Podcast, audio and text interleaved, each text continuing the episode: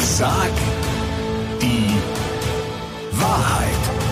Gerlinde Jenekes 100-Tage-Challenge auf 94.3 RS2. Ja. Jeden Morgen beantwortest du eine Frage wahrheitsgemäß, egal was gefragt wird. Ah, ich habe das Gefühl, die werden immer schlimmer. Ja, naja, im neuen Jahr müssen wir ein bisschen anziehen. Mhm. Im, äh, so, und die nächste Frage kommt von Doreen aus Schöneberg. Sie möchte von dir wissen, welche schlechte Angewohnheit würdest du gerne aufgeben im neuen Jahr? Hm.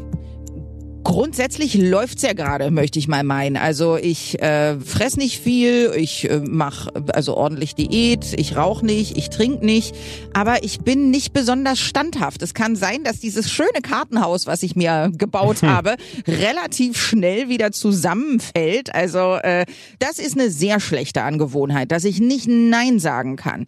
Das ist wie mit der Arbeit. Kannst du das und das noch machen?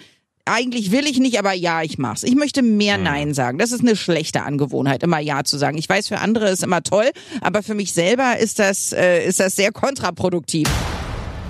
So, jetzt wird's sehr ernst ähm, im neuen Jahr. Wurdest du schon mal von deinen Eltern geschlagen?